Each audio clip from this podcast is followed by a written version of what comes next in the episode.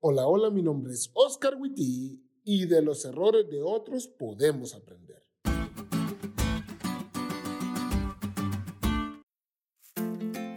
Chicos, quiero que se imaginen algo. Claro, esto es algo que ustedes no harían porque son cristianos, pero para fines prácticos de este podcast, imagínenselo por favor. Imagínate que una chica te empieza a cortejar, pero esta chica no es de la iglesia.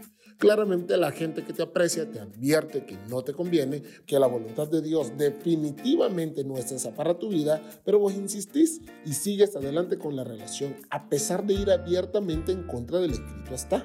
En fin, pasan los meses y con el tiempo te das cuenta que la gente tenía razón, que si esa relación fuera más tóxica la tendrían en Chernobyl y empiezas a pensar que dejarla es la mejor opción. Pero como buen millennial no actúas hasta que te das cuenta que te engaña Ay, todas las personas que te conocen se dan cuenta, aunque ya lo sabían porque te lo advirtieron. Y a los pocos meses, un amigo tuyo va y comienza una relación con él. ¿Quién de los dos está cometiendo un error más grande? No necesito oírlos para saber lo que dijeron.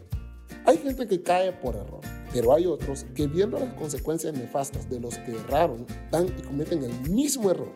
Y hay mayor condenación para ellos que para los que fallaron primero. Porque conociendo las consecuencias, aún así deciden errar. Eso aplica en relaciones sentimentales, pero también aplica en nuestras vidas espirituales. Mira lo que dice Hebreos 10, 28 al 30.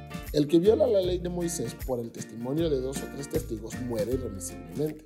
¿Cuánto mayor castigo pensáis que merecerá el que pisoteare al Hijo de Dios y tuviera por inmunda la sangre del pacto en la cual fue santificado e hiciere afrenta al Espíritu de gracia? Pues conocemos al que dijo, mía es la venganza, yo daré el pago, dice el Señor. Y otra vez, el Señor juzgará a su pueblo.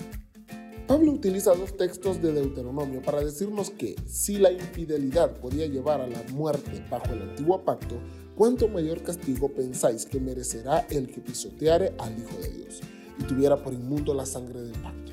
En otras palabras, ustedes tienen más luz y más verdad que ellos y saben del sacrificio del Hijo de Dios por sus pecados. Por lo tanto, si se apartan, su condenación será mayor que la de ellos. Y tiene sentido.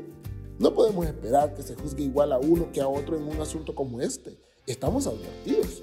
Sin embargo, esta advertencia no es una amenaza, es una muestra de amor para que no cometamos los mismos errores, para que aprendamos en cabeza ajena y para que decidamos aceptar el sacrificio de Cristo en nuestras vidas. A la luz de esto, escucha y actúa.